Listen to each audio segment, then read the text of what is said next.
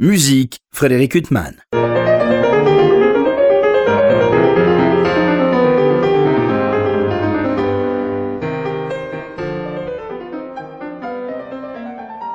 Bonjour Frédéric Huttman au micro, j'ai le plaisir de vous retrouver pour un nouvel entretien. Aujourd'hui j'ai l'immense plaisir de recevoir Marie Perbos. Bonjour.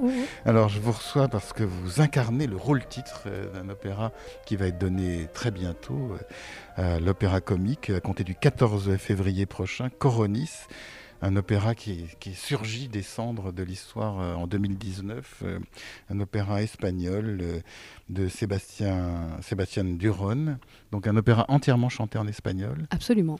Prise de rôle, prise de langue, c'est la première fois que vous chantez un opéra en espagnol Tout à fait, j'étais très surprise et, et j'étais agréablement surprise de découvrir que l'espagnol est absolument adapté et idéal pour la vocalité lyrique. Et alors c'est un opéra qui a été composé au tout début du XVIIIe siècle. Euh, euh, Sébastien Durand venait d'entrer à la cour euh, du, du, roi Philippe V, qui était le Bourbon, euh, qui avait succédé au Habsbourg. J'ai révisé un oui, je vois ça, je suis pas une culture que j'avais avant de lire à propos de cet opéra. Donc c'est pour resituer quand même cet opéra auprès des gens qui n'ont pas eu comme moi l'opportunité de, de, lire. Alors c'est une affiche incroyable parce que vous êtes au milieu de sept chanteuses. Absolument. Il n'y a qu'un rôle masculin. C'est ça qui est fabuleux, c'est que l'opéra du début du XVIIIe siècle en Espagne avait la particularité d'être chanté uniquement par des femmes. C'est un choix euh, euh, musical et chorégraphique d'avoir un, un, homme sur le plateau. Et on a aussi également un danseur euh, masculin. Mais à l'origine, effectivement, tous les rôles étaient féminins. Là, il y a un seul chanteur qui incarne Proté, euh, Cyril Obiti, qui va essayer de réconcilier un peu euh, tout le monde avec un opéra avec des tragédies. Euh, Puisqu'en fait, vous êtes poursuivi, vous, Coronis, par le personnage de Triton qui est incarné par Isabelle Druet. Oui, qui est fabuleuse dans ce personnage euh, qui est pas facile parce que mi mythologique, euh, mi imaginaire. Enfin, c'est un personnage euh, très intéressant au point de vue vocal et théâtral. Et, elle en a fait, elle m'en a fait part aujourd'hui dans notre première répétition. la construction de son personnage est très complexe avec une partie mi-humaine et une partie mi-animale, bestiale. C'est très intéressant, c'est très riche. Alors c'est un opéra en fait que Vincent Dumestre a retrouvé en quelque sorte en 2019, euh, qui a déjà été joué à Caen. Là, c'est son entrée au répertoire de l'opéra comique. Et pour vous, c'est une prise de rôle euh, Marie. Oui, je découvre euh, cet opéra et c'est une grande joie de rejoindre une troupe qui est déjà formée. Donc euh, Omar Porras a fait travailler l'équipe au moment de la création euh, avec euh, une esthétique très radicale, très intéressante, basée sur la danse balinéaise.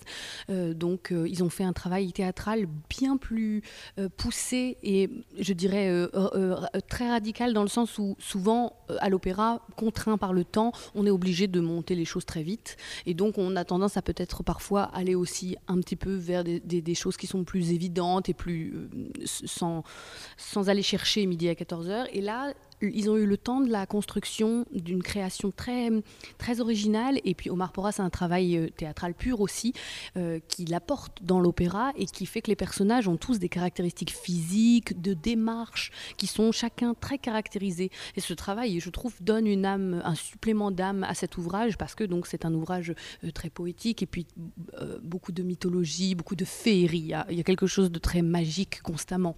Alors c'est un opéra qui a été composé pendant une sorte d'âge d'or de création euh, littéraire, euh, musicale euh, en Espagne au début du 18e. Et Omar Porras, il est colombien, oui. donc il a un peu ses racines, justement, il se retrouve dans un élément proche peut-être. Oui, il a fait beaucoup de travail sur les, les danses traditionnelles de plusieurs pays, mais c'est vrai que là, l'influence balinéaise est très, très intéressante, balinéaise, parce que donc on, on est constamment, euh, on est aussi à mi-chemin avec un petit peu de, comment ça s'appelle, euh, cet art italien du théâtre, euh, le... La Commedia dell'arte. Exactement, merci beaucoup On est vraiment aussi dans la commedia dell'arte avec certains jeux de regard qu'on on retrouve qui sont très caractéristiques. On a aussi une corporalité qui est proche des jeux de masques.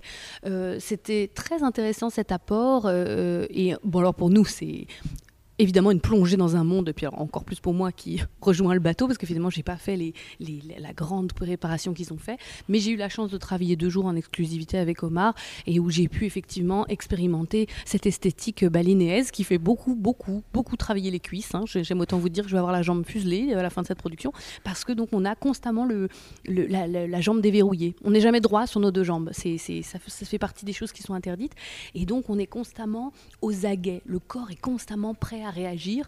Alors on, bon, bah, on rigole parce qu'on a tous la cuisse qui tremblote, parce qu'on est, voilà, on n'a pas habitué, mais c'est, ça donne quelque chose de constamment mouvant et vivant. C'est très beau.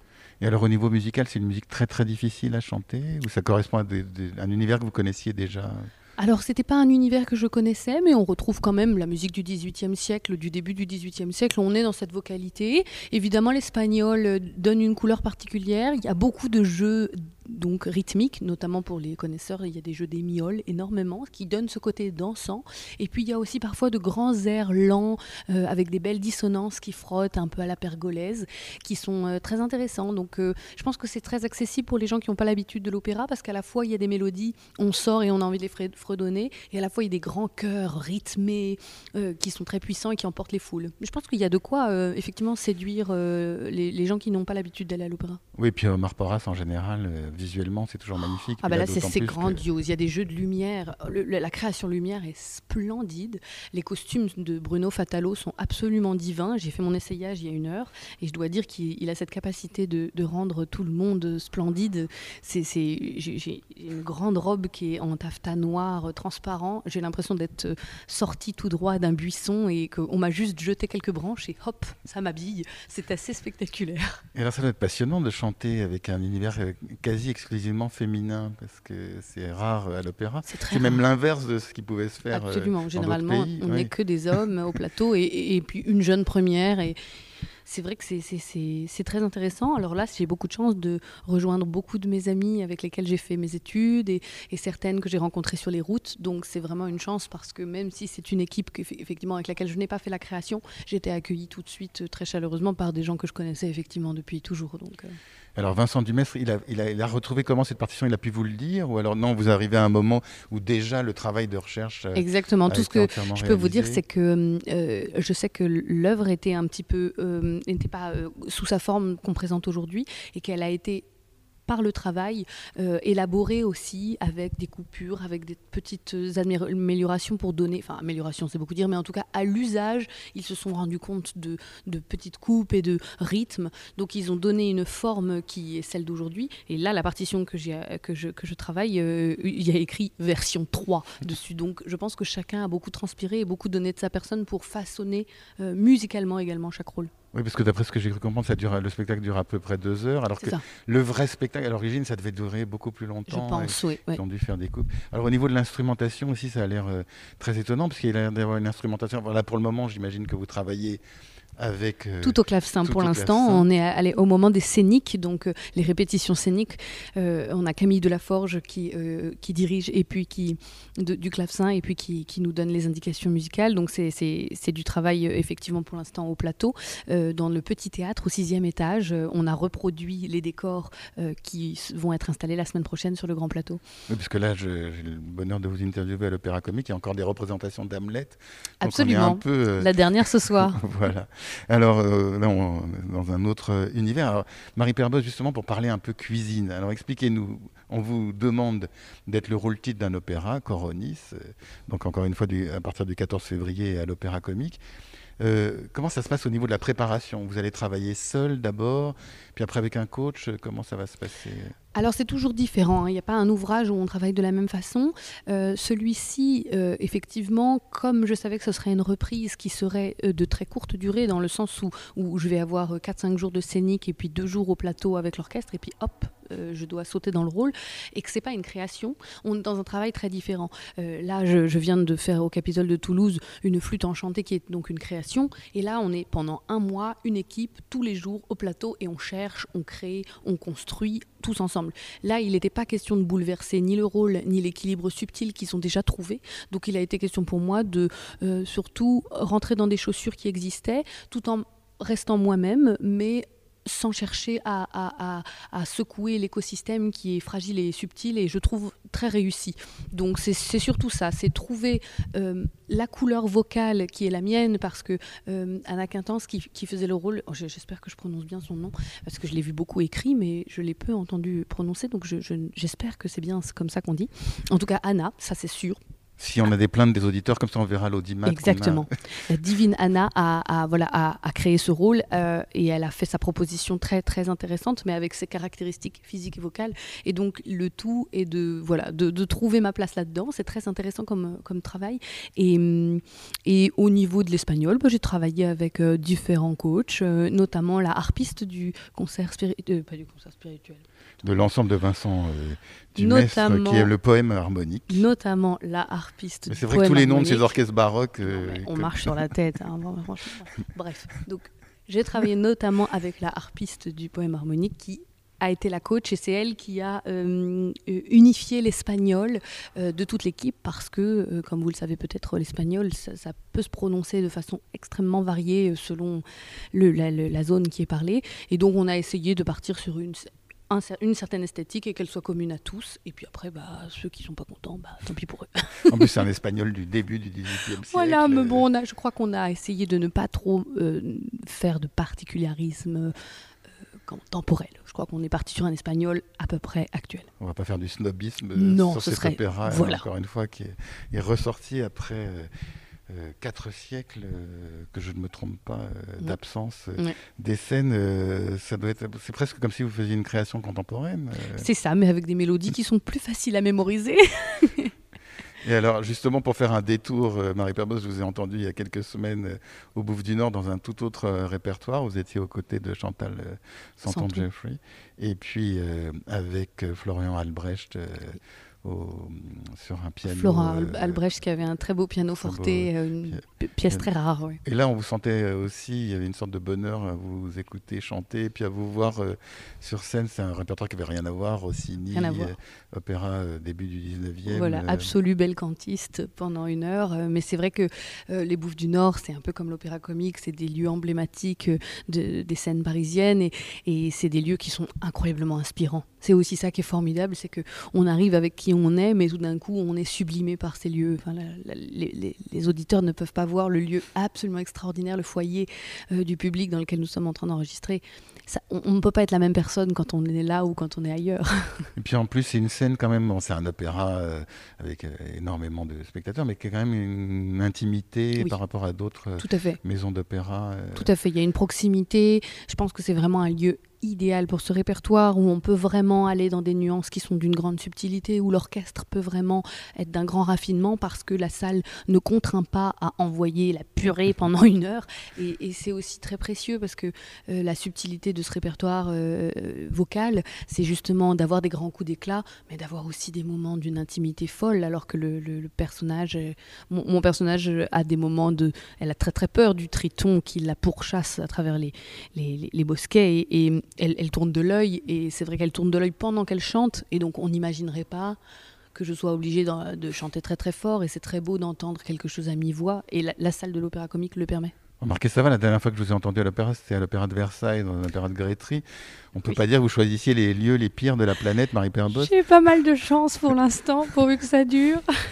et donc là, on rejoint euh, cet univers, oui, avec ces... On imagine, euh, moi j'ai pas eu la chance euh, de le voir encore mis en scène, cet opéra, donc Coronis de Sébastien Duron, que vous allez interpréter, mais on a l'impression d'une grande féerie, parce que c'est un combat entre Neptune, Apollon aussi. Et Apollon, absolument on va avoir effectivement la scène noyée par Neptune et brûlée par Apollon. On n'a pas de chance. Oui, voilà. Alors ils veulent se venger, je crois, de, ça, en fait, la La, la, trace, euh, la euh, en fait, la pauvre Coronie s'est poursuivie par les assiduités du Triton et incarné par Isabelle Druet. Absolument. Et, et, le, comment, les villageois interviennent pour la sauver euh, et décident de, prier, de prier désespérément à un dieu pour le, pour cesser en fait ce Triton qui veut détruire la ville, euh, on est en trace. Et, effectivement, Apollon euh, intervient, euh, puis Neptune intervient, et puis finalement, ils veulent tous intervenir, et s'ensuit une guerre fratricide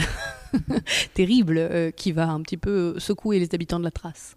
Et alors, les airs que vous interprétez sont des airs. vous êtes seul ou vous interprétez aux côtés d'autres euh, chanteur. Enfin, je veux dire, ce sont des solos. C'est vraiment comme un opéra euh, du 19e. On a vraiment une alternance de récits, d'airs, solistes purs. Là, j'ai un grand air euh, à l'acte 1. Enfin, l'ouvrage est séparé en journées, c'est assez beau. oui, il y a deux jours. Voilà, journée 1 et journée 2. Et j'ai un très bel air lent où elle, elle, désespère absolument, où elle, elle, invoque les dieux de lui venir en aide. Et donc là, c'est vraiment un grand air, comme on pourrait être un air belcantiste. Et parfois, on a des airs rapides, très courts. Et puis, j'ai un très beau duo aussi avec Isabelle.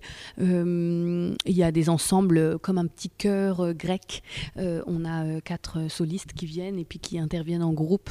Donc, c'est vraiment un opéra avec beaucoup, beaucoup de variété au plateau.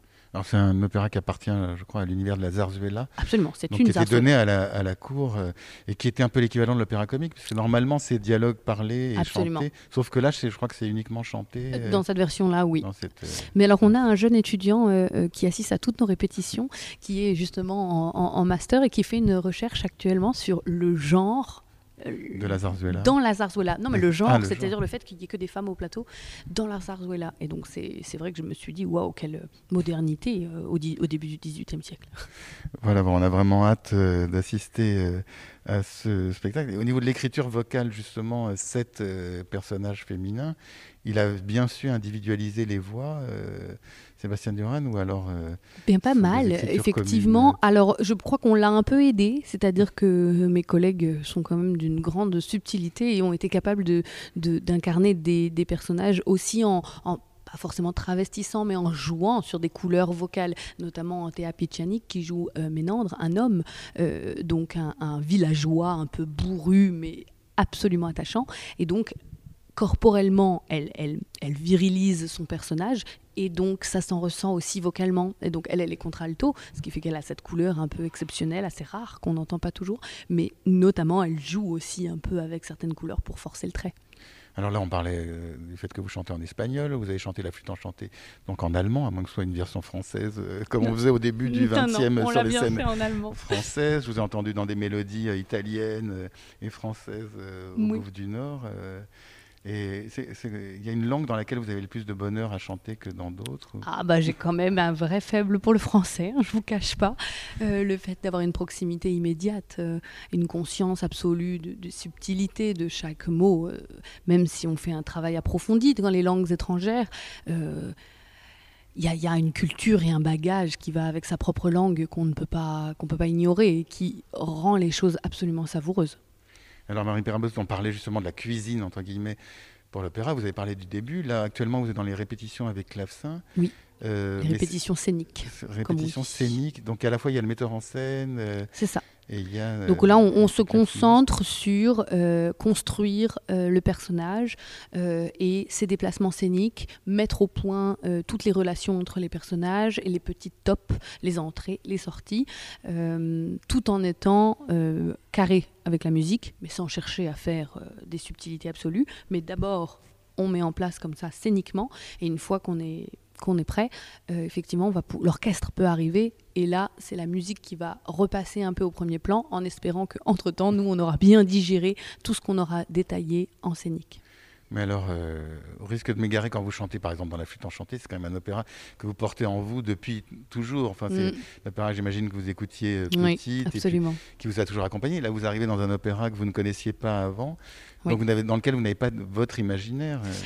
Le, fait de lire le livret, le fait de se plonger dans, d'avoir essayé mon costume aujourd'hui, euh, de, mouvoir dans les décors, ça permet quand même de se donner un, un, univers. Et puis bon, ben, on, a tous euh, lu des choses qui nous ont nourris en fait euh, indirectement, et puis on va piocher dans cette, dans cette construction mentale et, rêvée qu'on a, et puis on, on crée au fur et à mesure en espérant donner assez de relief et d'âme au personnage pour que ça touche. Ouais, écoutez, nul doute qu'on euh, a tellement envie d'aller écouter cet opéra qu'on sera inévitablement euh, touché avec une telle euh, affiche. donc Marc Porras et Vincent Dumais sont des personnes avec lesquelles vous n'aviez pas travaillé Non, c'est une grande découverte pour moi. Et qui en plus, eux, maîtrisent, maîtrisaient parfaitement cet univers. Mais alors justement, vous parliez d'Omar Porras, quand on voit ses mises en scène, que ce soit au théâtre, à l'opéra, effectivement, il, il, met les acteurs et les chanteurs une épreuve quand même. oui, oui mais c'est formidable parce que, enfin, moi, c'est vrai que j'aime beaucoup quand le metteur en scène attend beaucoup de nous.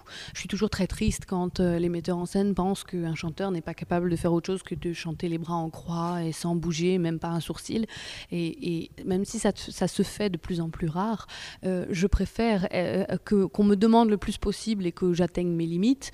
Et puis après, avec un peu de chance, j'arriverai même à les repousser plutôt que voilà, euh, juste arriver, chanter, repartir. Même dans mes récitals où finalement il n'y a pas de mise en scène à proprement parler, ni de metteur en scène à proprement parler, j'essaye à chaque fois d'investir corporellement le plus possible euh, chaque air parce que je trouve que chanteur lyrique, c'est ça. C'est, c'est, je dis toujours avec ma pianiste, on rigole. Je lui dis, toi, tu es la garante de la musique, mais moi, je suis la garante de l'interaction avec le public. Et cette interaction, elle se joue beaucoup par une corporalité très investie. Bon, bah, même si vous n'avez pas les bras en croix, on sera très heureux de vous écouter, Marie Perrabost, dans ce Coronis dont vous incarnez le rôle titre aux côtés d'une magnifique euh, distribution. Et puis avec ce poème harmonique, Vincent Dumais, cette mise en scène d'Omar Porras. C'est le 14, 15, 16, 17 février. Ah oui, vous chantez tous les soirs. Euh, oui, j'avoue que c'est la petite chose qui m'effraie un peu. C'est vrai que généralement, dans tous les opéras que j'ai faits, il y a toujours un jour de pause entre les représentations. Je disais pas ça pour vous angoisser, mais c'est en revoyant les dates. Non, mais c'est un fait, c'est un challenge. Euh, j'espère que j'irai au bout. Euh, j'espère aussi que le Covid ne nous empêchera pas de vivre cette belle aventure. Et puis sinon, bah, c'est la vie. Et puis il faut. Il y a des choses contre lesquelles on ne lutte pas. Bon, bah, en tout cas, euh, on est très très heureux de cette perspective de cet opéra et de vous écouter aux côtés de tous ces musiciens fantastiques. Marie Perbos, il me reste à vous remercier infiniment d'avoir été mon invité. Mais merci beaucoup. Pour euh, illustrer cet entretien avec la soprano Marie Perbost, je vous propose de l'écouter interpréter les banalités de Francis Poulenc. Nous l'écouterons également interpréter J'ai deux amants d'André Messager, la complainte de la scène de Kurzweil et la grande valse de Charles Lecoq, extrait des Cent Vierges, un opéra bouffe en trois actes. Je vous souhaite une très belle écoute. Bonne fin de soirée sur RCJ.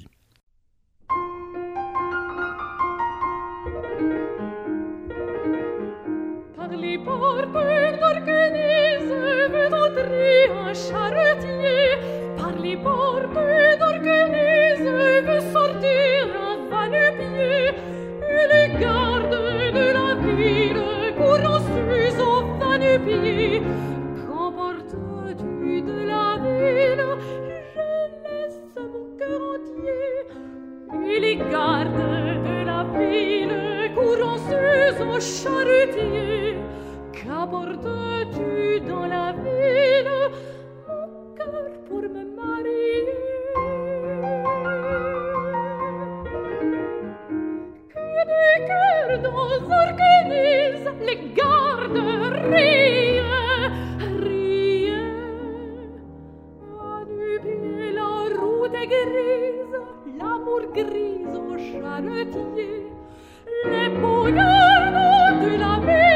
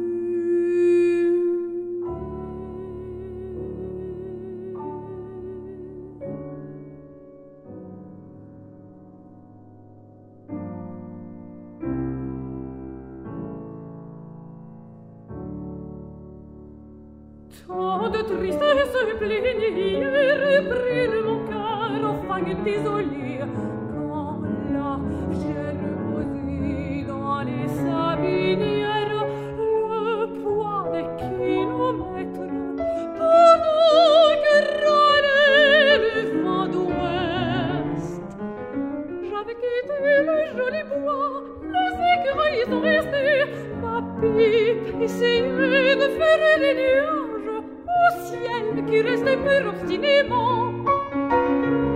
Je n'ai confié aucun secret, sinon une chanson énigmatique au tourbière.